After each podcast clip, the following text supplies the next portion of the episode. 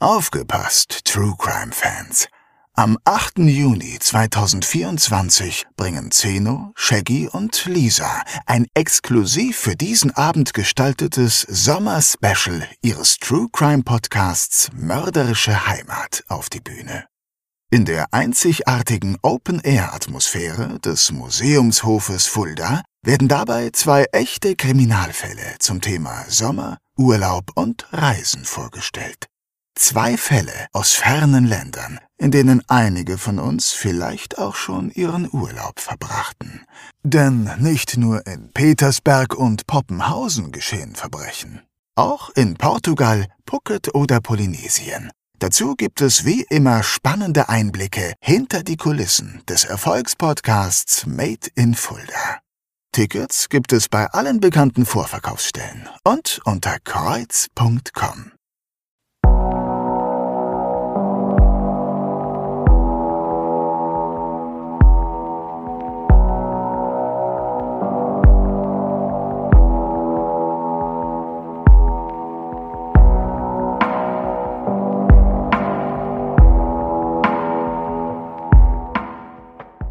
Mein Name ist Zeno Diegelmann. Ich bin einer der Moderatoren des True Crime Podcasts Mörderische Heimat. Ein Kriminalpodcast, der sich in jeder Folge mit einem neuen Fall beschäftigt. Doch dieses Mal ist alles anders. Ich bin durch Zufall auf einen Fall gestoßen, der mich die letzten 18 Monate beschäftigt hat und mich nicht mehr zur Ruhe kommen ließ. Dabei handelt es sich um einen Kindermord aus den 70er Jahren. Und da beginnen schon die Fragezeichen. Handelt es sich denn wirklich nur um einen Mord? Oder sind es am Ende doch eher zwei oder gar drei Morde? Dieser Frage und vielen weiteren bin ich auf die Spur gegangen und habe mehr herausgefunden, als ich zu glauben wagte. Herausgekommen ist eine Kriminalreportage, in denen es um Mord, Justiz, die Frage nach Gerechtigkeit und die Schatten der Vergangenheit geht. Dies ist Folge 4 dieser Reportage.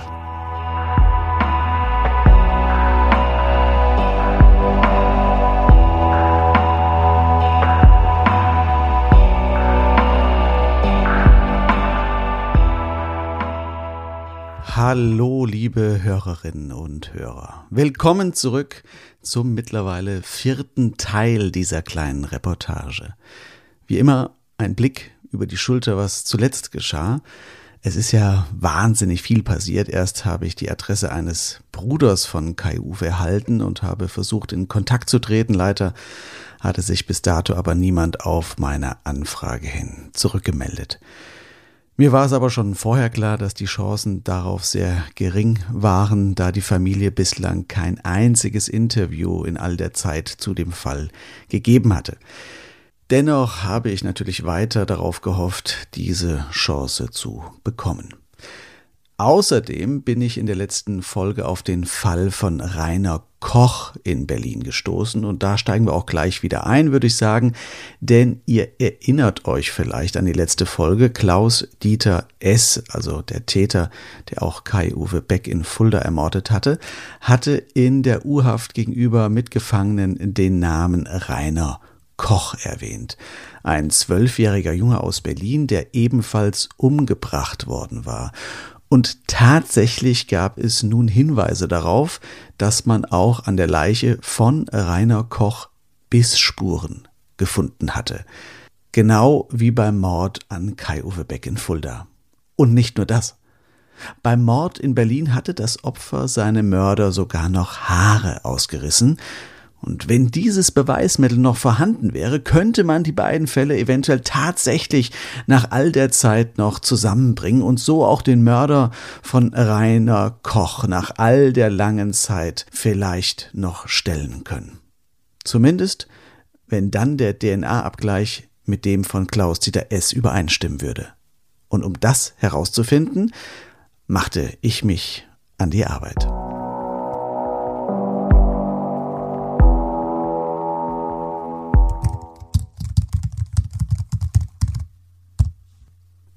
Durch meine Nachforschungen gelang es schließlich tatsächlich an Informationen zu gelangen. Ich fand heraus, dass das Landeskriminalamt Berlin den Fall Rainer Koch 1998 noch einmal untersucht hatte. Warum man das nicht direkt 1976 getan hatte, nachdem Klaus-Dieter S. in seiner U-Haft damit geprahlt hatte, auch den Berliner Jungen ermordet zu haben, konnte mir nicht beantwortet werden. Gut, man kannte damals noch keine DNA-Analyse, aber man hätte ja dennoch den Fall untersuchen und Ermittlungen aufnehmen können.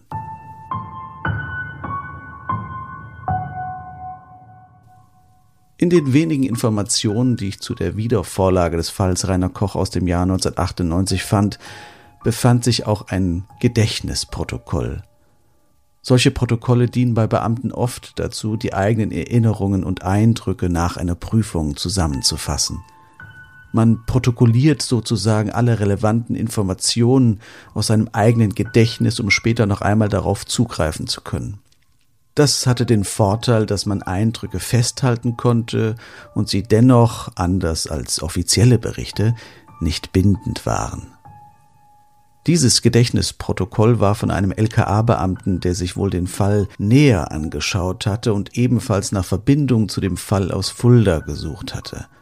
Na immerhin. Und dieses Gedächtnisprotokoll des Beamten, nennen wir ihn mal LKA-Beamter K, ließ mich aufhorchen. Gedächtnisprotokoll vom Beamten K des LKA Berlins. Trotz relativ kurzer Einsicht in die Akte des Kindermörders Klaus Dieter S und dem dadurch möglichen, wenn auch nur oberflächlichen Vergleich der beiden Mordfälle bzw. Obduktionsberichte war das sogenannte gleiche Strickmuster meiner Meinung nach ganz klar erkennbar.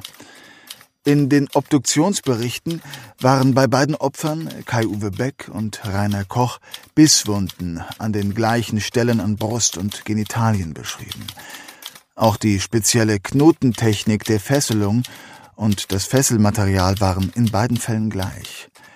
Hinzu kommt, dass Klaus-Dieter S. zur damaligen Tatzeit nachweislich in der Nähe des Tatortes war. Wahrscheinlich arbeitete er zu dieser Zeit als Gleisbauer und war zur Arbeit an den nah verlaufenden Bahnschienen eingeteilt. Vor den bereits genannten Mitgefangenen hatte er behauptet, der getötete Junge habe ihn mehrmals in der Mittagspause dort besucht. Er habe den Jungen also gekannt.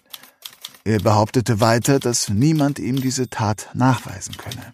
Den unaufgeklärten Mord an Rainer Koch hat Klaus Dieter S. den zwei Mitgefangenen in seiner Zeit der U-Haft in Fulda mit detaillierten Einzelheiten gestanden, später aber behauptet, das sei nur pure Angabe gewesen und die ganze Erzählung sei eine Wiedergabe dessen, was er in der Zeitung über diesen Fall gelesen hatte.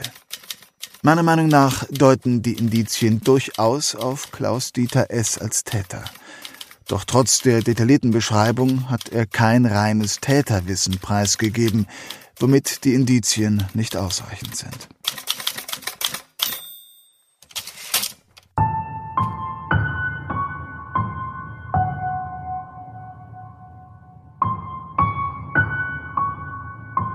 Wahnsinn! Der LKA-Beamte K. hatte also Einsicht in beide Obduktionsberichte genommen, sie miteinander verglichen und tatsächlich die identischen und auffälligen Bissspuren an Brust und Genitalien der Opfer gefunden. 30 Jahre nach den Taten in Fulda und Berlin hatte er also mehr als nur Hinweise auf ein Muster gefunden. Auch der Hinweis von Klaus-Dieter S. selbst, dass er damals mit Gleisarbeiten in der Nähe beschäftigt war und den Jungen kannte, würde passen. In dem Gedächtnisprotokoll führt er später noch aus, dass Klaus-Dieter S. für zwei Wochen beschattet werden solle und außerdem die damals festgestellten Haare aus der Asservatenkammer zu sichten seien, um sie dann mit dem Verdächtigen abzugleichen. Aber warum ist das nicht geschehen?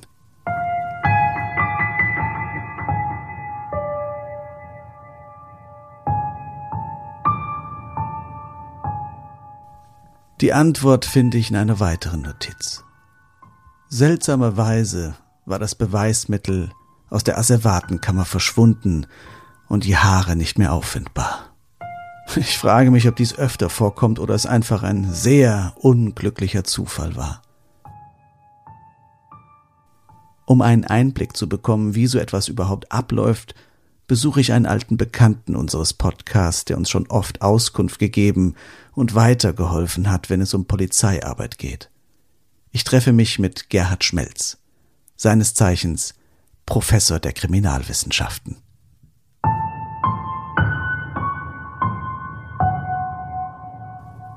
Einige Tage später sitze ich am Tisch bei Professor Schmelz und berichte ihm von den beiden Fällen aus Fulda und Berlin.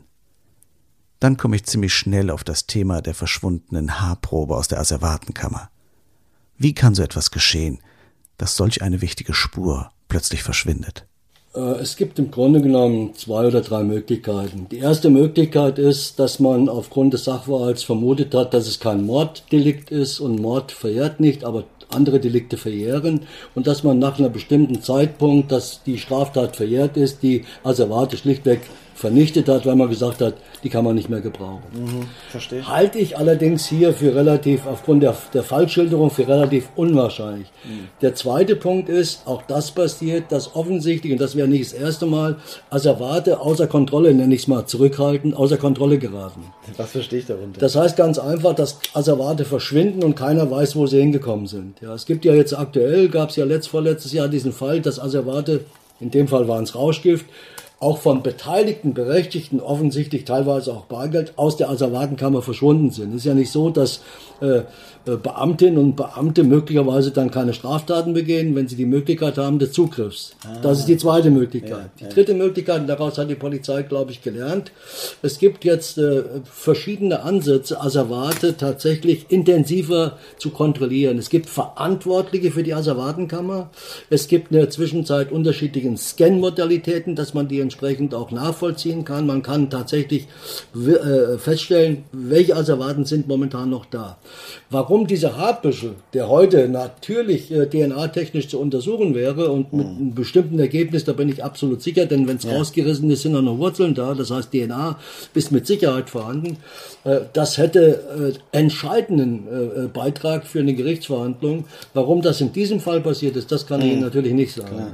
Wie, wie kann ich mir so eine Asservatenkammer überhaupt vorstellen? Ist die besonders gesichert? Wer hat da Zutritt? Ist das so ein so, so, so ein Kellerraum, wie man es in den Krimis sieht, der dann äh, zweimal am Tag ja. irgendwie wird das Licht eingeschaltet und in irgendwelchen Pappkartons was gesucht. Ja. Ist das so? Also, äh, ja.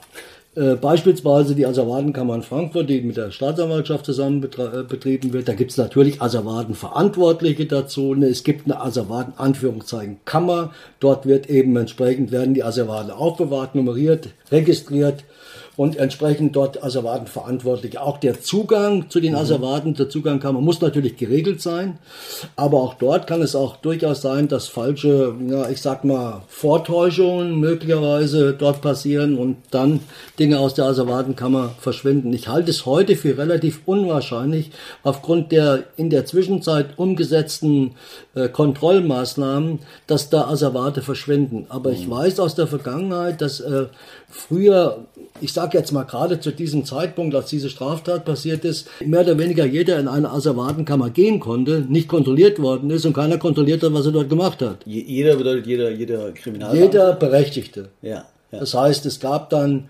Polizeibeamte und Polizeibeamte, die dann berechtigt waren, weil sie möglicherweise das eine oder andere mhm. berechtigterweise in der äh, Asservatenkammer überprüfen wollten. Vielleicht gar nicht zu diesem Fall, sondern irgendwas anderes. Natürlich, mhm. natürlich. Und dann äh, eben entsprechend möglicherweise dann was passiert ist. Ja, das lässt sich im Nachhinein schlecht eruieren. Mhm. Aber eins ist klar: mhm.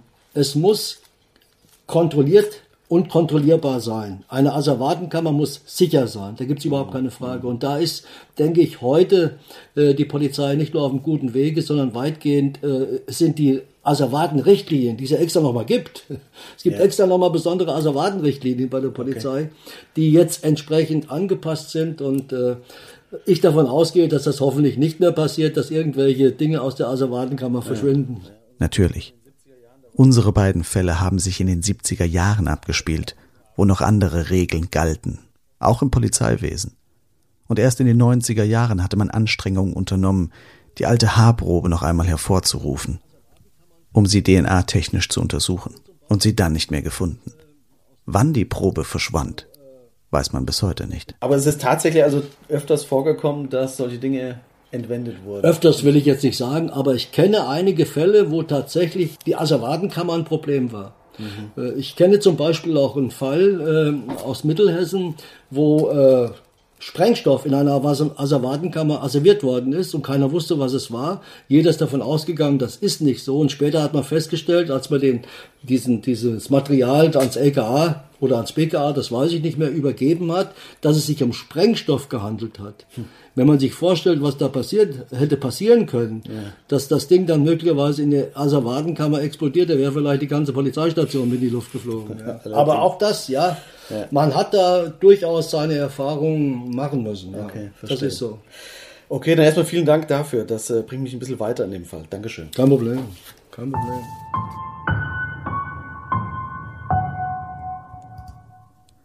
Naja, um ehrlich zu sein, wirklich weitergebracht hat es mich nicht. Natürlich war es interessant zu hören, dass gerade früher tatsächlich des Öfteren Asservate verschwanden. Aber warum sollte man dies bei den Haarspuren zum Fall Rainer Koch gemacht haben? Und wer? Vielleicht war das Verschwinden eher der ersten These von Professor Schmelz geschuldet, dass man den Fall anders einstufte, die Haare vielleicht auch nicht mehr für wichtig genug erachtete, eben weil damals noch niemand etwas mit anfangen konnte. Dennoch bin ich enttäuscht, man hätte doch zumindest einen Sachverständigen hinzuziehen können, der die Haarprobe aus Berlin mit den Haaren von Klaus-Dieter S. beim Fall in Fulda vergleicht. Das wäre sicher kein handfester Beweis gewesen, aber vielleicht ein weiteres Indiz. So wie die Bissspuren, die ähnlichen Knoten der Fesselung und dass Klaus-Dieter S. damals nachweislich in der Nähe des Verschwindens von Rainer Koch mit Gleisarbeiten beschäftigt war. Irgendwie stecke ich gerade fest und weiß nicht recht, was ich mit all den Dingen anfangen soll, die ich nun herausgefunden habe. Eigentlich wollte ich ja nur von dem Fall in Fulda berichten, und nun stecke ich in einem Sumpf aus weiteren ungeklärten Toten. Der Junge aus dem Kinderheim, zu dem gar nichts zu finden ist, und Rainer Koch, dessen Tod bis heute ebenfalls ungeklärt ist und vielleicht auch bleibt. Mir fallen in diesem Zusammenhang wieder die Plastiktüten ein, die der Mörder von Rainer Koch in der Nacht abstellte. Vielleicht könnte man ja heute noch herausfinden, ob Klaus-Dieter S. zu dieser Zeit mal in Österreich war und er diese Tüten vielleicht selbst aus dem Urlaub mitgebracht hatte. Ich sitze einige Tage später zu Hause vor dem Rechner und überlege mir, was ich nun machen soll. Ich beantworte nebenbei ein paar Mails und einige Nachrichten, die ich über meine Social-Media-Kanäle erhalten habe. Dabei kommt mir eine Idee. Mich interessiert natürlich, was Klaus Dieter S. heute so treibt und wo sucht man nach alten Bekannten, um zu schauen, was sie heute so treiben. Richtig, bei Social Media. Also gebe ich bei Facebook den Namen von Klaus Dieter S. ein und werde fündig. Mir wird direkt ein Profil angezeigt. Als Profilbild hat der Eigentümer jedoch mit Hilfe einer App ein verfremdetes Foto von sich eingestellt. Ich klicke weiter auf Fotos. Einige Landschaftsaufnahmen sind zu sehen, sie sind aus dem Jahr 2018. Ich klicke weiter und es erscheint ein Foto, auf dem man den Mann erkennt, dem das Profil wohl gehört.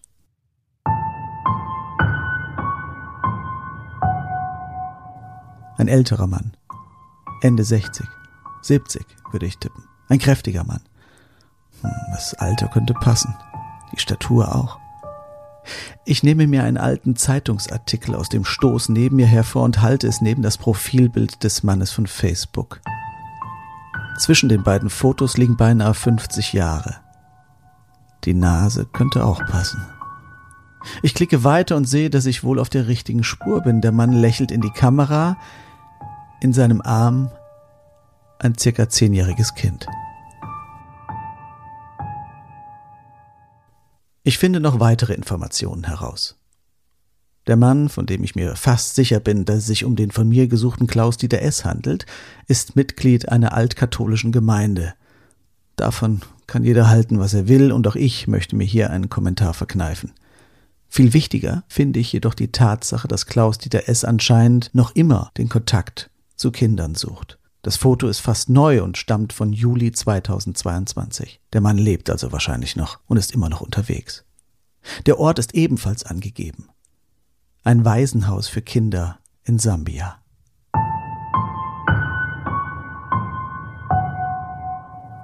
Ich überlege, was zu tun ist und mache einen weiteren Termin mit Herrn Heibel aus und unterrichte ihn von meinen Erkenntnissen. Er hat deutlich mehr Erfahrung als ich, was man in solchen Situationen tun soll. Zunächst präsentiere ich ihm aber das Foto von Facebook, um sicherzugehen, dass es sich auch tatsächlich um den richtigen Klaus Dieter S. handelt. Schließlich hat er Klaus Dieter S. schon einmal live vor sich gesehen, wenn auch vor vielen Jahren.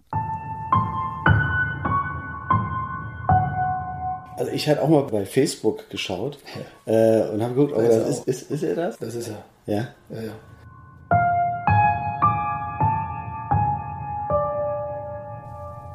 Tatsächlich also. Dieses Klaus-Dieter S. Und er sucht immer noch Kontakt zu kleinen Kindern. Herr Heibel und ich überlegen, was nun zu tun ist und entscheiden, dass es wohl das einzige Richtige ist, zumindest das Kinderheim zu informieren, mit wem sie es da zu tun haben. Das ist das Mindeste, was wir tun können. Ich vertraue Herrn Heibels Expertise in diesen Bereichen und er verspricht mir, sich in den nächsten Tagen sofort darum zu kümmern. Denn ich muss schnell wieder zurück nach Frankfurt. Oder besser gesagt, zurück nach Fulda. Denn eine weitere Mail hat mich erreicht. Die Familie von Kai Uwe hat sich bei mir gemeldet und ist bereit für ein Interview. Sein Bruder Thomas Beck hat sich bei mir gemeldet. Tatsächlich war er im Urlaub. Er ist einverstanden mit einem Gespräch, mit der Einschränkung, dass er darum bittet, dass seine Schwester Luzi und sein Bruder Volker bei dem Gespräch mit anwesend sein können. Natürlich stimme ich ein – und schon ein paar Tage darauf stehe ich vor dem Haus von Kai Uwes Bruder, bereit für das Gespräch mit seinen Geschwistern, um endlich zu erfahren, was Kai Uwe denn wirklich für ein Junge war. Können wir mal ausmachen, würde ich sagen, oder? Das stört dir dann. Ich habe sicher einige hundert, wenn nicht tausend Auftritte hinter mir. Ich stand auf Bühnen vor 500 oder auch 5000 Personen. Dennoch bin ich heute vor diesen drei Menschen vor mir weitaus aufgeregter als bei meinen Shows. Das hier und heute ist etwas ganz anderes. Es ist realer, direkter. Es ist etwas ganz anderes, über Personen zu sprechen, als mit Personen, die Kai-Uwe kannten. Vor allen Dingen spüre ich die Verantwortung, die diese Situation mit sich bringt, dem Vertrauen, was die Familie mir schenkt, auch gerecht zu werden. Unter die Verantwortung mischen sich zudem Zweifel, ob das, was ich hier tue, richtig ist und selbst wenn, ob ich derjenige bin, der dazu berechtigt ist und fähig ist, die Fragen zu stellen, die gestellt werden müssen. Ich bin weder ein Ermittler, noch bin ich ein Psychologe. Ich bin noch nicht einmal Journalist. Ich bin allerhöchstens ein Chronist, der die damaligen Abläufe verstehen und möglichst wahrheitsgetreu wiedergeben will. Ob mir das gelingt? Ich habe keine Ahnung.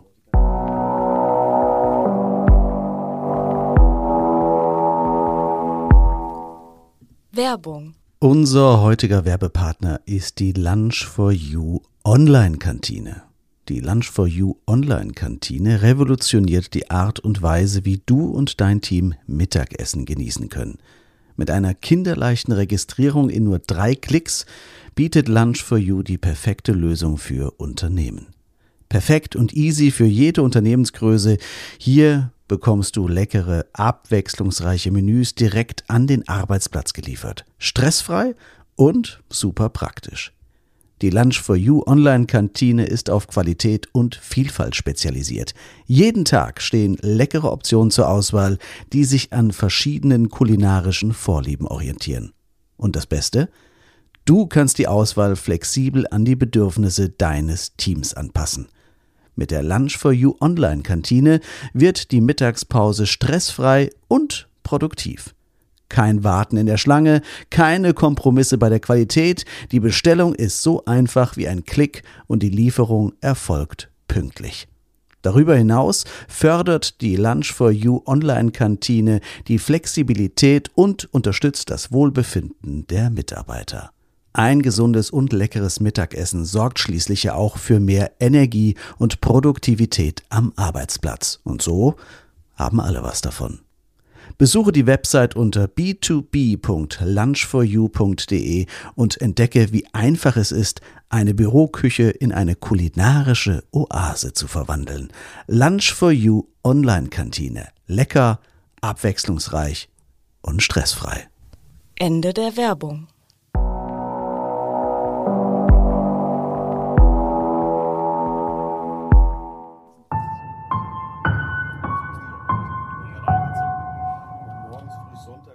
Aber man macht es mir sehr leicht. Die drei Geschwister von Kai Uwe begrüßen mich sehr offen und nett auf der sonnigen Terrasse des Hauses. Und wir plauschen erst über dies und jenes. Das entspannt mich. Und ich traue mich schließlich, die erste Frage zu ihrem ermordeten Bruder zu stellen. Also ich habe in den Unterlagen zwar so ein paar vage Beschreibungen zu Kai Uwe gefunden, aber mich würde viel mehr interessieren, was er so für ein Mensch war, was er für ein Charakter war. War er so ein fröhlicher Junge oder eher schüchtern? Das können meine Schwester, glaube ich, wesentlich besser beantworten wie Ja. ich. Die hatten schon mal einen Kampf mit mir. Genau, muss nur dazu sagen, er war der zweitjüngste, haben wir jetzt Genau. rausgekommen. Genau. Gut, also so Uwe war ein fröhliches Kind, sag ich mal, ne? freundlich. Er hat es nicht leicht gehabt. Äh, Uwe war ja lungenkrank. Und da war er über zwei Jahre. Ne? Waren die in Gießen. Meine Schwester, mein, der Uwe, meine Mutter. Er hat nicht viel von seiner Kindheit gehabt, sag ich mal. Und das erste Problem war ja, der Uwe ist auf die Welt gekommen. Der hat das ja auch mit den Füßen gehabt. Das heißt, bei uns in der Familie sind Kinder, die haben einen Innensenkfuß. Das heißt, mein Sohn hat das auch. Und das hat der Uwe auch gehabt. Das heißt, er hat eine ganze Zeit lang, ich weiß ja nicht wie lange, Das äh, Gips, Gips getragen, hat es nur an einem Fuß gehabt. Ja. Und der hat dann Gips getragen und wie er dann einigermaßen laufen konnte und alles und dann kam das äh, äh, dann mit der Lunge, ne? dass, dass, dass sich das noch, TB, dass sich das in der Familie verbreitet hat und da war der Uwe halt mit dabei und ist dann äh, nach Gießen ins Krankenhaus gekommen mit meiner Mutter, Die Schwester die Eva, und äh, der Martin. Martin und der Uwe. Ja. Ne? Und die waren dann in, in, in Gießen. Nee, in, In Gießen. in Gießen, ja, ich war in Hofgeismar, genau. Genau. Schon jetzt erfahre ich also viele Neuigkeiten über Kai Uwe.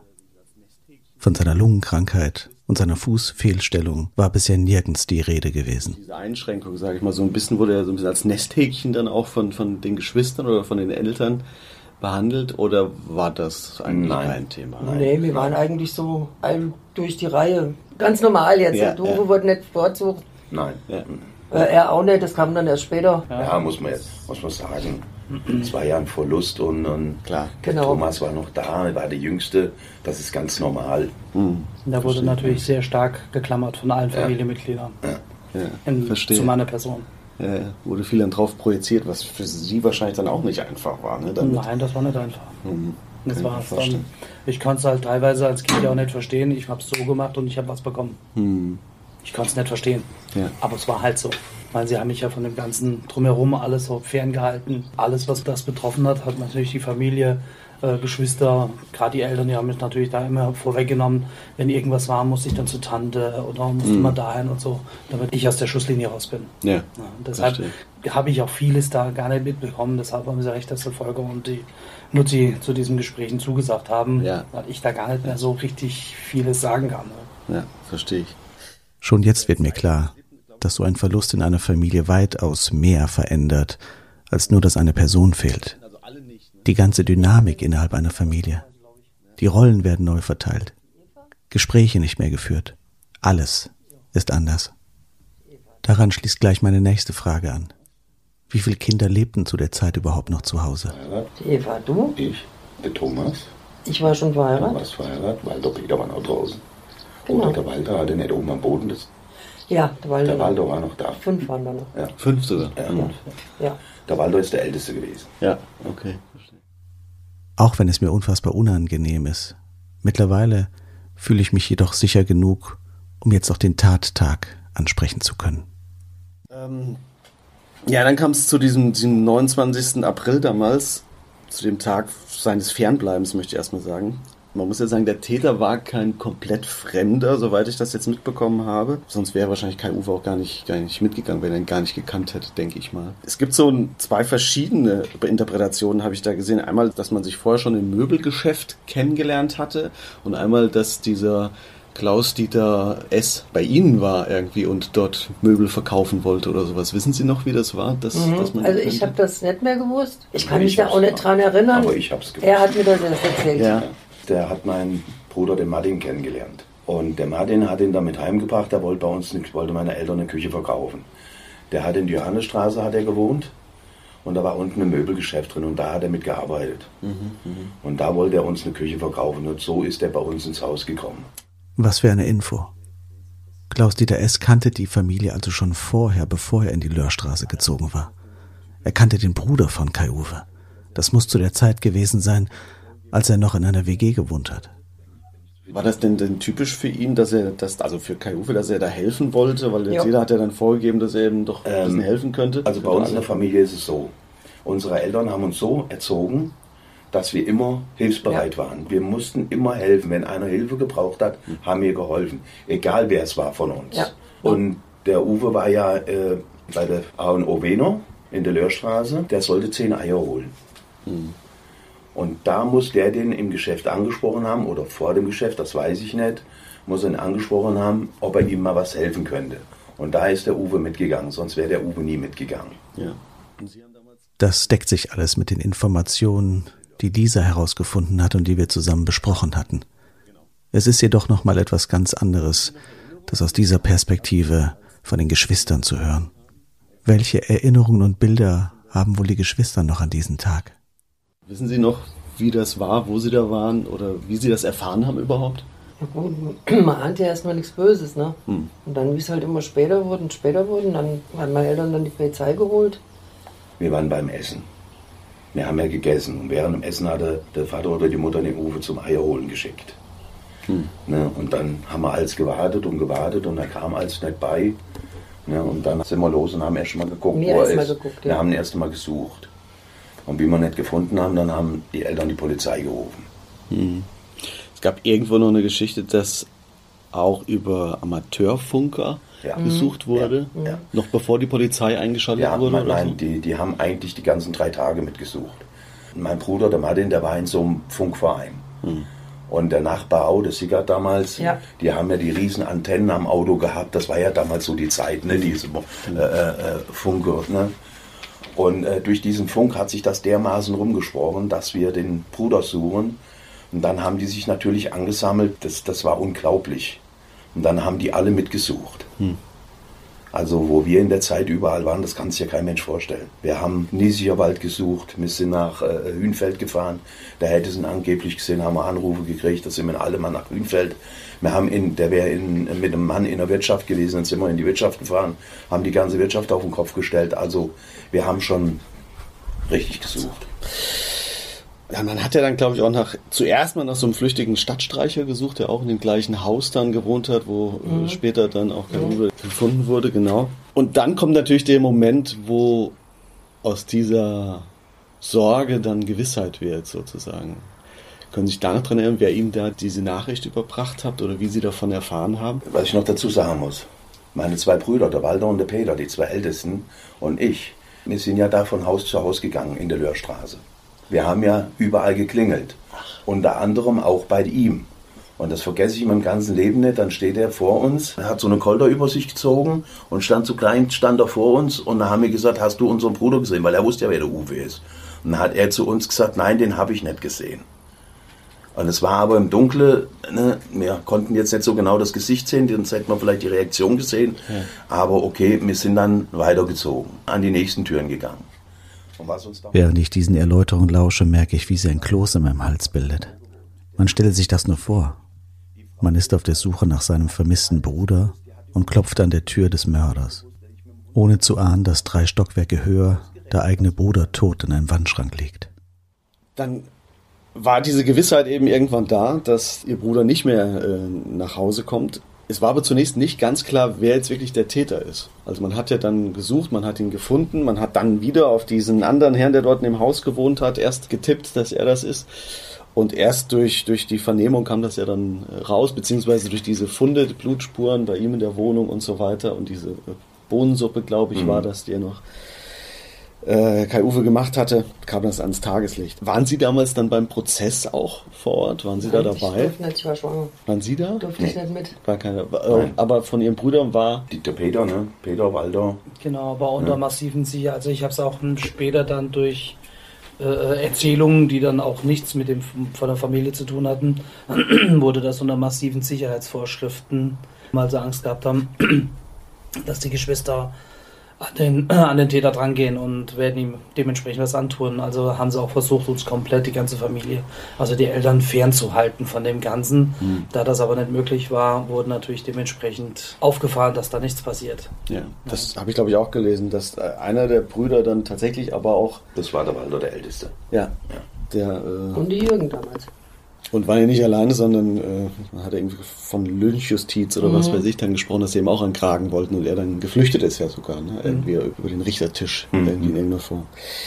Also Sie haben damals gar nicht den Prozess verfolgt, Sie waren gar nicht dabei oder sowas. Haben Sie trotzdem noch, noch einen Eindruck davon, von dieser Zeit, in der diese ganzen Ermittlungen stattfanden, in denen ja auch Fragen gestellt wurden, wahrscheinlich innerhalb der Familie, was ja auch noch eine zusätzliche Belastung ist, wahrscheinlich für die Familie in dem Moment. Das stelle ich mir als äußerst äh, intensiv vor. Also, halt, ne? ganz kritischer Punkt, das hat mir meine Mutter, hat mir das dann später mal erzählt, die Gespräche von der Polizei oder von den Ermittlungsbeamten, ne, die, ein Teil war relativ äh, human und haben äh, gefühlvoll Fragen gestellt, aber dann gab es natürlich auch Situationen und dann wurden sogar in den Gesprächen Vorwürfe gemacht, äh, wie das passieren kann, dass wir ein Kind alleine wegschicken zum Eier holen etc.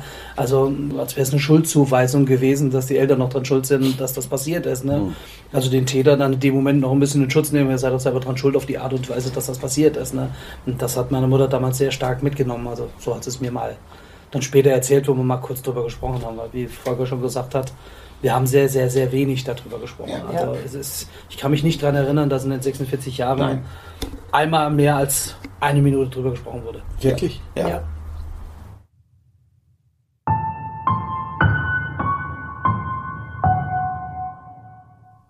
Der Kloß in meinem Hals wird gerade größer und größer. Was Thomas Beck mir gerade in diesem Moment sagt und seine beiden Geschwister bestätigen, lässt mich mit offenem Mund vor ihnen sitzen. Mir treibt es beinahe die Tränen in die Augen, als ich an diese jahrelange, quälende Stille zwischen den Geschwistern und den Eltern denken muss. In der Familie wurde niemals über diesen Vorgang gesprochen. In all den Jahren hat man niemals gemeinsam sich zusammengesetzt, um über das Erlebte zu sprechen. Heute, hier und jetzt auf dieser Terrasse, kommen die Geschwister das erste Mal überhaupt zusammen, um über das Geschehene miteinander zu sprechen. Spätestens in diesem Moment wird mir bewusst, dass ich diese Last kaum tragen kann, die mir hier aufgebürdet wird. Nicht von den Geschwistern, sondern von mir selbst. Reiße ich hier etwa alte Wunden auf? Wunden, die ich nicht heilen und stoppen kann? Am liebsten würde ich in diesem Moment selbst aufstehen und um eine kleine Pause bitten. Doch es ist auch einfach zu interessant, was die Geschwister zu berichten wissen. Außerdem möchte ich natürlich auch nach dem Grund für ihr jahrelanges Schweigen fragen. Weil jeder für sich irgendwie so, so einen Schutz Schutzwall ja. hatte? Ja, ja, wir haben das ganz tief vergraben. Hm. Auch von den Eltern her. Aber also heute Vater, null. Wurde das äh, angesagt, dass man nicht darüber redet? Nein, nein, nein. Das, nein, nicht, nein. Ne? das hat sich einfach so ergeben. Nein, das hat sich einfach so ergeben, dass niemals drüber geredet worden ist. Nie. Der Vater hat doch damals hm? einen Herzinfarkt dabei ja. gekriegt, hm. ne? Ja. Auch mit der Mutter haben wir ganz selten Nein. mal, ne? Ganz, ganz selten Viele mal. Jahre später dann immer, da war ja. ich dann schon in der Erwachsenenrichtung, dass man mal das, mal das Thema mal kurz angesprochen hat, aber wirklich dann nur ja. mal kurz, ne? Mhm. Mal, weil man hat sofort gemerkt, jeder kriegt sofort einen, Kloß den Hals, obwohl es so viele Jahre her ist. Ja. Aber das fällt einem jetzt ja sogar noch schwer. Absolut, kann ich, kann ich, kann ich absolut nachvollziehen. Das fällt ja selbst mir schwer, obwohl ich jetzt nicht direkt betroffen bin.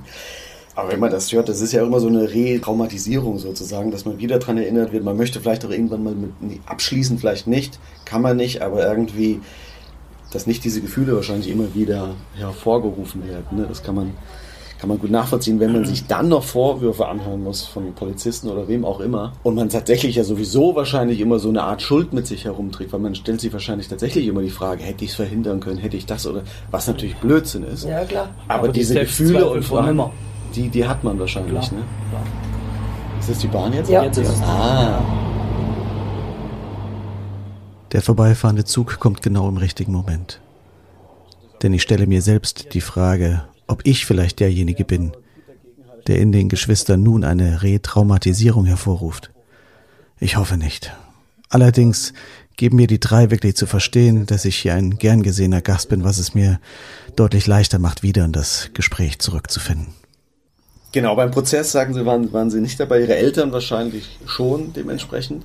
Aber ihre Eltern mussten ja dem, dem, dem Täter in die Augen schauen vor Ort. Das, das stelle ich mir auch unfassbar vor, das, Das- auch nur annähernd irgendwie auszuhalten. Genau, ich wollte gerade sagen, das sind, das sind Sachen, die kann ein Außenstehender gar nicht. Entweder du hast das mitgemacht oder, Ja. oder du hast es nicht mitgemacht. Das, ist, das geht nicht. Es gibt kein Zwischending. Ich Nein. kann mich da Nee. hineinversetzen, das gibt's nicht. Ne? Nee. Und auch wenn ich dann so manche äh, höre oder sowas, man ist ja in solchen Situationen immer mal konfrontiert, ohne dass das Gegenüber jemand weiß, was damals war. Und dann werden immer diese Sprüche gemacht, hey, ich hätte, ich hätte, ich hätte. Ja, ja. Hat der Täter denn irgendwie mal Reue gezeigt vor Gericht? Oder hat er sich dafür mal entschuldigt? Oder hat er äh, sich bei den Eltern vielleicht sogar entschuldigt vor Gericht? Da haben sich Leute gemeldet und die wollten vermitteln, zwei Männer, eine Frau da gewesen, und die wollten vermitteln, dass der sich bei meiner Mutter entschuldigen kann. Die wollten das vor mir verheimlichen, weil sie Angst hatten vor meiner Reaktion. Und dann hat die Mutter gesagt, nee, wir müssen es dem Volker doch sagen. Und dann haben sie es mir gesagt und dann habe ich gesagt, ich will bei dem Gespräch dabei sein. Und dann haben die drei äh, äh, haben dann alles auf uns eingeredet, also auf meine Mutter und der Martin und meine Mutter waren schon so halb einverstanden damit. Und dann habe ich gesagt, okay, ich bin auch damit einverstanden. Wenn der hierher kommt, dann verlasst ihr drei gleich das Haus, weil ich schmeiße in den Balkon runter. Und da hatte sich das Thema dann erledigt. Ja. Verstehe. Aber hätten Sie sich denn im Nachhinein gewünscht, dass, dass er sich mal entschuldigt oder Nein. so? Nein, Nein, nein, nein. Äh, Ich sage es Ihnen ganz ehrlich, wenn ich den heute noch sehen würde, der ist aus. Harte Worte. Aber wer will es dem Bruder verdenken? Wer will dort Richter sein, wenn man solche Gedanken hegt? Und zum Glück ist es ja nicht dazu gekommen, dass aus einem Opfer ein Täter wurde. Und auch der zweite Bruder hat eine deutliche Meinung Da habe dazu. ich auch zu ihm nochmal gesagt, es darf alles passieren. Und ich sage, wir können aus der Ferne über alles reden, das ist kein Thema. Aber auf keinen Fall vor meiner Haustür stehen. Nee. Nein. Also dann können wir für nichts mehr garantieren. Also dann muss ich ganz ehrlich sagen, und dann ist es mir egal, dann kann ich für nichts mehr garantieren. Nee. Weil man kann drüber. Ganz sicher. Man hat dann immer noch mal fünf Minuten Zeit, wenn man darüber redet oder sonst irgendwas, dass man sich wieder einen klaren Gedanken fasst. Aber ich glaube mal, in dem Moment, wenn der sich mit dem Namen vorstellt, ist dieser klare Gedanke nicht mehr da. Weil dafür ist das auch selbst seit vielen Jahren einfach noch zu tief drinne und äh, dann ist auch der, der 45-jährige, 46-jährige Stau, Gefühlsstau, der sich da angebaut hat, den man niemals abgebaut hat. Ich glaube mal, der wird in einer, innerhalb von einer Sekunde wird er so entladen und deshalb, Ja. Ich will mir mein Leben ja auch nicht versauen. Ja. Und da ist es auf jeden Fall Besser besser, so. wenn das niemals vorkommen sollte. Aber gibt's Das verstehe ich absolut. Ich kann es sogar ganz gut selbst nachvollziehen. Allerdings möchte ich gerne wissen, ob es irgendeine Frage gibt, die Sie trotzdem gerne beantwortet hätten. Wohl auch mit dem Hintergedanken, dass ich vielleicht so eine Art Absolution von der Familie haben möchte, falls ich nochmal mit dem Täter konfrontiert wäre. Aber gibt es irgendwie eine Frage, die Sie gerne beantwortet hätten, die vielleicht nur er beantworten kann? Gibt es sowas? Nein. Nein, nein, gibt's keine Fragen.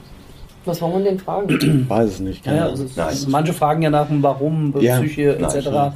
Warum hast du es getan? Warum ist es so? Äh, wir sehen es einfach als eine ganz klare abnormale Neigung von den Menschen. Und manche sagen, okay, er ist rehabilitiert. Der Meinung bin ich nicht. Das sind wir alle nicht. Ich habe den Becks vor unserem Gespräch auch von den neuesten Erkenntnissen berichtet. Dass Klaus-Dieter S. Waisenhäuser in Afrika besucht hat und laut seinen Postings bei Facebook wohl wieder einer dieser Reisen unmittelbar bevorsteht. Und die Justiz schaut dazu und lässt den da machen, schalten und walten. Sowas muss doch öffentlich sein. Aber doch nicht noch weiterhin mit Kindern arbeiten, mit diesem Ziel hinaus. Das kann es doch nicht sein. Da muss die Justiz muss doch da schalten und walten. Und die übergibt das an, an, an Gemeinden, äh, Entschuldigung, nicht an Gemeinden, an gemeinnützige äh, Organisationen, dass die die Verantwortung dafür übernehmen. Das ist doch nicht richtig. Ich habe auch in den Unterlagen nirgends gelesen, dass Ihre Familie als, als Nebenkläger oder sowas aufgetreten ist im Prozess, was ja durchaus auch möglich gewesen wäre, zivilrechtlich. Gut, ich denke mal, dass Vater und Mutter das überhaupt nicht gewusst haben. Nein, Das das wurden Sie auch nie beraten. Nee. Dementsprechend. Nee. Äh, bei uns ist es ja so, äh, wenn man heute sieht, wie so, oder wenn man sieht, wie jetzt da hier der, ich will den Namen nicht erwähnen, wie so ein Mann behandelt wird und, und jeder kümmert sich um ihn und, Ja. und weißt du, aber nach meinen Eltern oder nach unseren Eltern hat nie einer gefragt, nie, wie geht's euch denn? Wie kommen Sie denn klar damit? Nix, Genau. das ist unglaublich. Niemals jemand danach gefragt, keiner. Und deswegen, meine Eltern, also unsere Eltern hatten ja auch nicht so die Beratung, ne? Nein, dass mal einer gesagt hat, ihr könnt. Zivilklage einreichen oder irgendwas. Das hat ja keiner gewusst. Ja. In den folgenden Jahren hat das die Familie sicherlich stark beeinflusst, kann ich mir vorstellen. Sie haben ja schon gesagt, dass, dass, dass Sie eigentlich mehr oder weniger alle Wünsche erfüllt bekommen haben, weil Sie dann sozusagen das Nesthäkchen waren, auf das besonders Genau. Wert gelegt wurde. Aber es gab vielleicht auch noch andere Dinge, die in der Familie dann anders gelaufen sind. Gab es da irgendwelche Sachen, die sich verändert haben? Also verändert hat sich sowieso alles wahrscheinlich danach, brauchen wir nicht drüber reden. Aber können Sie an irgendwelche Dinge erinnern, was die Familie betreffend dann sich verändert hat? Ich würde mal so sagen, man ist durch diese Situation, es sind alle in der Familie, die direkt damit betroffen waren, ähm, gefühlsmäßig immer weiter in sich gekehrt. Keiner von den Geschwistern kann überhaupt über seine Gefühle reden. Unabhängig davon, Das stimmt, das ob das stimmt, jetzt da Das dieses äh, über mein Bruder ist oder so, sondern es geht allgemein. Also wir können nicht über über Schatten springen. Der Schatten ist, das ist so begrenzt. Mhm. Man redet über alles, man lacht über alles, aber so wie es in die Gefühlsrichtung ging, dann ist wie eine, Ist wie eine. Wand, wie eine, wie eine und Ja. das betrifft nicht nur mich, das betrifft alle, Ja, komischerweise. das. Ja. Und das ist das, das war das Schlimmste von allen, was das Ganze drumherum betroffen hat. Ne? Man hat teilweise da gesessen und nur geschwiegen. Mhm. Und so war es dann später auch, wenn man an Eltern zu Hause gesessen hat oder irgendwas. Und es ist so ein kurzer Moment gewesen, dass im Fernsehen was gewesen ist, sondern ein ganz kurzer Sprung in diese Richtung gegangen ist. Ne? Und sofort hat man gemerkt, und das stellen dann, wenn das jetzt gerade in der momentanen Situation, zwei Freunde von mir haben das mir gegenüber festgestellt. Ich gesagt, Thomas, das war schon immer so, wenn du hingehst und hast nur kurz angefangen, dann warst du komplett verändert. Dein Wesen hat sich verändert. Du hast deine ganze Körperhaltung hat sich geändert. Die haben gesagt, du warst, als hättest du, als hättest du so ein Kloß im Hals und alles. Also das spiegelt sich natürlich in allem wieder. Ne? Ich denke mal, das können beide wirklich bestätigen. Gefühl, Gefühl, über Gefühle reden geht bei uns Gar nicht. gar nicht. Hm. Hat das auch Auswirkungen dann auf Ihre eigenen Kinder Ja. letztendlich? Das wollte ich gerade sagen, ja. ja. Heute kann ich das schon eher, ne, dass ich die in meinen Arm nehme. Aber das hat, ach du lieber Gott, jahrelang gedauert. Genau, das ist wie, wie, eine, wie eine unsichtbare Barriere. Das ist Genau. so furchtbar. Oder wenn wir schwätzen und du sagst dann mal, ich hab dich lieb oder so. Das gab es früher auch nicht. Ne? Und da hat man aber trotzdem auch so eine, so eine, wie man heute sagen würde, so Hubschrauber-Eltern-Mentalität, dass man die Kinder besonders schützt und nicht, nicht, nicht rauslässt oder besonders Angst hat. Ich denke schon, dass es so ist. Wir haben keine Kinder, aber ich denke schon, dass es so ist. Ne? Weil jede Minute, die dann drüber kommt, ich hatte einmal so eine Situation, wir hatten, so einen Neffen hatten wir da und wir sind im Wald Rad gefahren und, und der ist abgehauen. Er ist mit dem Fahrrad.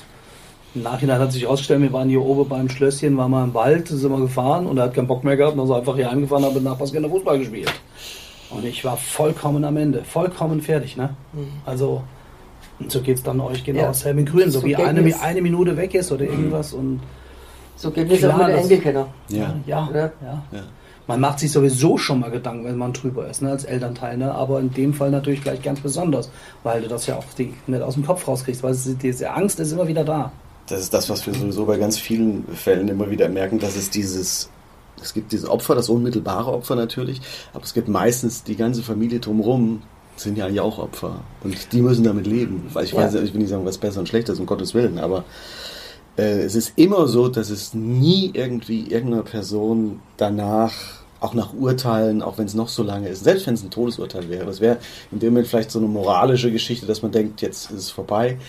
Aber man, man kriegt das nie los irgendwie. Nein. ne? Es wird nie gut. Sagen wir es mal so, dieses Thema. Ne? Man kann das wahrscheinlich in so einen Kokon einhüllen und irgendwo gefühlt sich irgendwo in der Seele ablegen. Aber es ist halt da. Kann ich mir vorstellen. Also entfernt kann ich mir es nur vorstellen, dass dem so ist. Das ist da und wird auch immer da bleiben. Ja, ja, klar. Ein Schmerz, der unauslöschlich ist. Ich weiß auch gar nicht, inwiefern die Geschwister den exakten Tathergang kennen oder vielleicht sogar den Obduktionsbericht gelesen haben. Auch dazu stelle ich eine Frage und Thomas Beck gibt mir eine Antwort darauf. Also es gibt jemanden in der Familie, die hat sich auch den Obduktionsbericht besorgt. Die, weil nach so und so vielen Jahren gibt es die Möglichkeit, dann da Einsicht zu bekommen. Und äh, ich, also ich könnte das nicht, muss ich ganz ehrlich sagen, dann können sie mich einweisen. Ich wollte ihn auch nicht lesen. Nein, das, das will Es, es keiner. ändert ja auch für sie. Und Wir wissen ja so Das schon, was passiert ist. Ja, Dann brauche ich den es Bericht nicht zu lesen. Ja. Was ich damit sagen wollte, ist eben, dass so- nach so einer Tat, und das ist ja eine furchtbare Tat, dass jemand hingeht und kommt nach zwölf Jahren wieder frei. Das ist für mich in so ein Schlag ins Gesicht für alle Ja. Angehörigen, dass Ja. so ein Mensch nach zwölf Jahren wieder freikommt. Oder dass mal einer fragt, wie geht's euch, ne? Ja. Gut, heute braucht keiner mehr zu fragen. Nee. Äh, nur damals, das habe ich ja vorhin schon mal gesagt, es wäre halt schön gewesen, wenn sich mal jemand um die Eltern gekümmert Ja. hätte. Das wäre ja schon mal das Wichtigste gewesen. Und ich denke mal, wenn, wenn vielleicht einer da gewesen wäre, dass man äh, mit den Eltern darüber gesprochen hätte, wären wir vielleicht auch mehr offen dafür gewesen, auch mal drüber zu reden. Genau. Was ja für uns vielleicht auch nicht schlecht gewesen wäre. Nein, auf keinen Fall. Ganz klare Sache. Und das ist ja das Riesenproblem.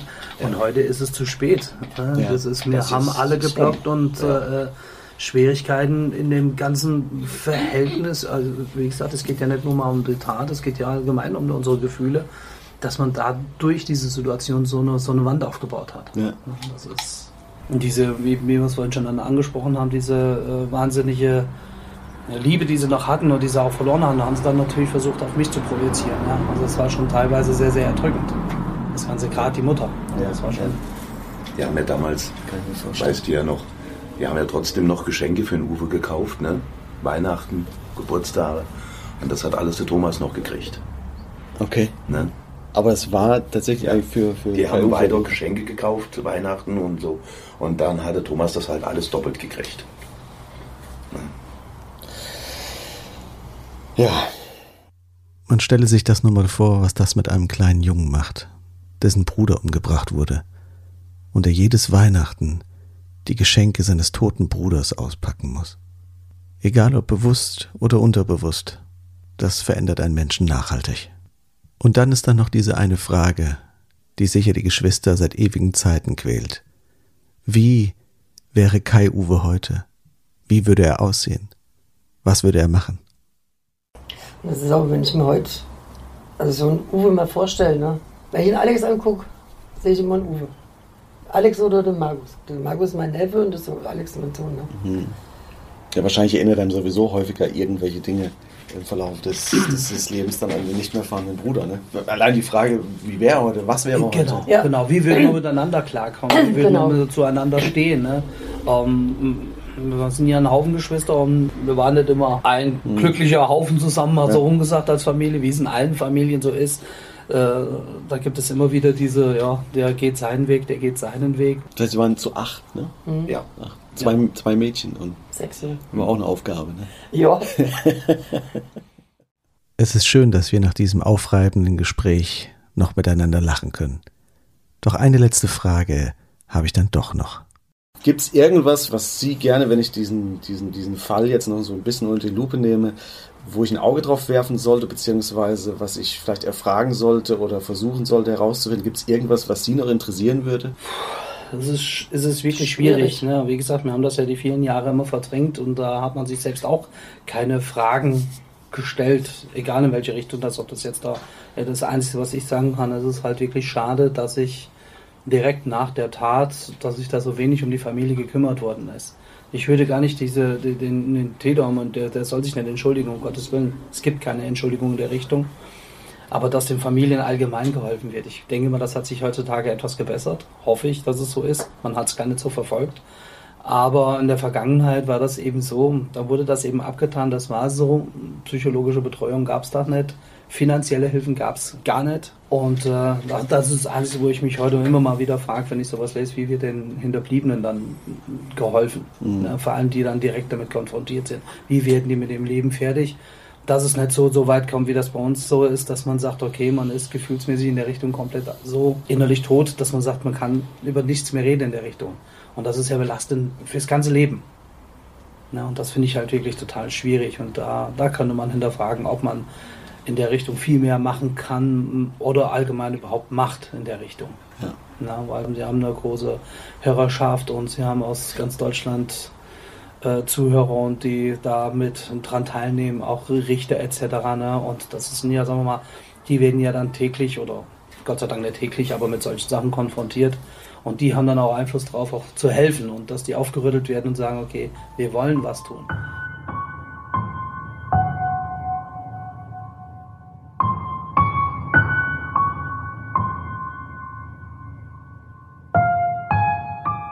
Ein wunderbares Schlusswort.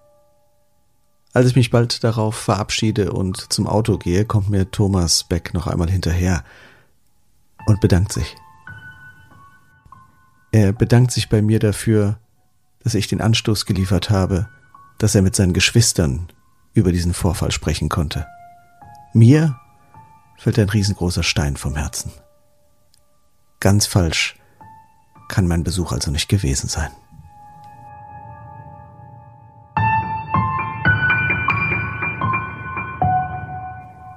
Nachdem ich mich von der Familie Beck verabschiedet habe und ins Auto einsteige, drehen sich tausend Gedanken in meinem Kopf und dennoch herrscht eine absolute Leere. Ich kann nicht mehr klar denken. Ich bin einerseits total ergriffen von der liebevollen und offenen Art, mit der ich empfangen wurde, und andererseits geschockt von der, im wahrsten Sinne des Wortes, Sprachlosigkeit, die sich all die Jahre über die Familie gelegt hat. Das hat auch mich sprachlos gemacht. Während des Gesprächs war ich es, der öfters unterbrechen musste, weil es mir die Stimme verschlug und ich meine Fragen nicht stellen konnte, die ich stellen wollte. All diese Jahre, in der die Familie das Thema vermieden hatte, nicht darüber gesprochen hatte und all die Wunden in jedem Einzelnen anders vernarbten. Von Verheilen will ich gar nicht sprechen. Dass die Geschwister sich nun untereinander erstmalig darüber unterhalten haben, finde ich bemerkenswert. Gleichsam schön, wie traurig. All dieses Ungesagte lag während meines Besuchs die ganze Zeit wie ein bleierner Schleier über uns. Das Ungesagte, vielleicht auch das Unsagbare. Und jetzt, wo ich fortfahre, merke ich, wie sich auch in meinem Hals der Kloß löst, der sich in den letzten Stunden gebildet hat. Ich habe das Gefühl, alles Aufgestaute nun dringend rauslassen zu müssen. Also fahre ich auf der kleinen Landstraße rechts ran, stelle mein Auto kurz aus und schreie. Ich schreie einfach nur laut vor mich hin. Und es hilft tatsächlich. Es tut gut. Dann lasse ich mein Auto wieder an und fahre weiter. Selten zuvor war mir die wahre Bedeutung von Totschweigen so klar wie in diesem Moment.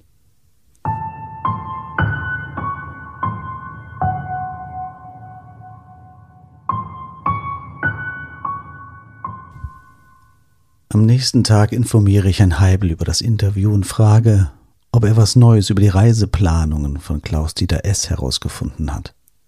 Und das hat er. Er hat das Thema auch innerhalb seines Vereins besprochen und man hat beschlossen, etwas zu unternehmen. Herr Heibel führt weiter aus, dass er aufgrund meiner Fotos aus Facebook auch herausfinden konnte, um welches Waisenhaus es sich handeln würde. Er wird nun Kontakt zu den Behörden vor Ort in Afrika aufnehmen und diese informieren. Er gehe stark davon aus, dass dort niemand etwas von der Vorgeschichte Klaus-Dieter S. weiß. Allerdings hätten wir ein Problem, denn wenn seine Informationen stimmen, steht eine weitere Reise nach Afrika wohl unmittelbar bevor. Wir müssen also schnell handeln. Ich stimme zu. Allerdings kann ich nicht verschweigen, dass ich mich dabei unwohl fühle. Es ist das erste Mal in der Geschichte des Podcasts, dass wir aktiv werden und nicht nur passiv über eine vergangene Geschichte berichten. Das wollten wir nie. Das wollte ich nicht. Aber natürlich ist es richtig, zumindest das Kinderheim und die Behörden zu informieren, aber dafür müssen wir unsere mehr oder weniger objektive Position verlassen. Langsam aber sicher werden meine Zweifel meines Handelns immer größer. Worauf habe ich mich hier eingelassen? Was habe ich losgetreten? Der Mord in Fulda aus dem Jahr 1976 und der unaufgeklärte Todesfall von Rainer Koch von 1973 sind nicht einfach nur Namen und Zahlen. Die Geschehnisse wirken bis in die heutige Zeit nach. Plötzlich ist alles ganz tagsaktuell und ich frage mich, ob das nicht andere Personen und Behörden weiterverfolgen müssen und nicht ich und unser Podcast. Wir sind keine Ermittler. Wir sind nur Chronisten, die Geschehenes zusammenbringen und weitergeben. Aber das jetzt? Das ist eine andere Nummer. Plötzlich gibt es ungeklärte Tote. Nicht nur Rainer Koch, sondern auch der Junge aus dem Berliner Kinderheim, in dem Klaus-Dieter S. einst lebte und über den es rein gar nichts zu finden gibt. Dazu die potenzielle Gefahr, dass noch weitere Dinge geschehen könnten. Wenn ich mir das Foto vor mir anschaue, wie Klaus-Dieter S. den kleinen Jungen in dem afrikanischen Waisenhaus auf seinem Arm hält, wird mir bewusst, dass das vielleicht aber auch meine Chance ist, der ganzen Reportage einen echten Sinn zu geben. Ich kann nicht mehr ändern, was passiert ist, aber vielleicht kann ich diesen einen Jungen davor bewahren, dass ihm irgendetwas Schlimmes widerfährt. Vielleicht ist das der Grund, warum mir dieser Fall über den Weg gelaufen ist und ich diese Reportage mache. Ich hoffe, ich werde dieser Aufgabe gerecht.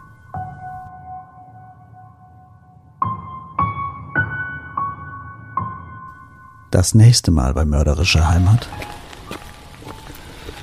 die Recherchen führen mich nach Berlin und zum Fall Rainer Koch. Ich bin nun die Morusstraße heruntergelaufen, den gleichen Weg, den die Jungs damals auch genommen haben, nachdem sie bei dem Fußballtraining äh, sich auf den Heimweg gemacht haben. Laut Polizeibericht und Zeitungen haben sich die Jungs dann hier aufgeteilt und sind getrennte Wege gegangen. Außerdem werden die Zweifel in mir immer größer und Lisa versucht mir Mut zuzusprechen. Du wolltest eigentlich in erster Linie darüber aufklären, was passiert ist. Mhm. Na, aber nun kannst du vielleicht sogar durch deine ganzen Nachforschungen und Aktivitäten einen neuen Fall, Kai Uwe oder Fall Rainer, verhindern. Mhm. Wenn du es wirklich schaffst, die Menschen dort vor Ort in Sambia noch rechtzeitig zu warnen oder aufzuklären, sodass dort keine neue Gefahrensituation entsteht, dann, boah, dann hast du doch so viel erreicht. Also und dann meldet sich Klaus-Dieter S. wieder per Telefon und lässt wissen, dass er Fotos schicken wird, in denen er wieder mit kleinen Kindern zu sehen sein wird. Also ich schicke Ihnen auch wieder ganz tolle Bilder von einem Kind, das ich auf dem Arm habe. Ich denke, Sie werden sich darüber freuen, dieses Bild zu sehen. Also ich fliege wieder nach Sambia, damit Sie Bescheid wissen, und ich fliege in ein Heim in der Hauptstadt Lusaka.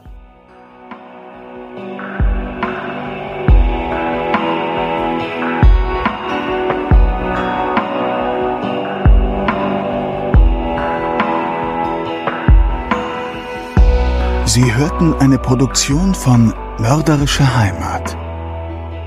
Idee und Konzept Zeno Diegelmann. Recherche, Drehbuch und Schnitt Zeno Diegelmann. Produziert in den Monkey Studios FFM mit freundlicher Unterstützung der Stadt Fulda und Rhönsprudel. Ein ganz besonderer Dank an die Familie Beck für ihr Vertrauen und an all diejenigen, die zur Entstehung dieser True Crime Reportage beigetragen haben. Exemplarisch genannt seien hier in alphabetischer Reihenfolge Philipp Bösand, Lisa Cardinale, Nicolas Gasparini, Johannes Heibel, Jo van Nielsen, Professor Gerhard Schmelz, Shaggy Schwarz und alle anderen, die jedoch nicht genannt werden möchten.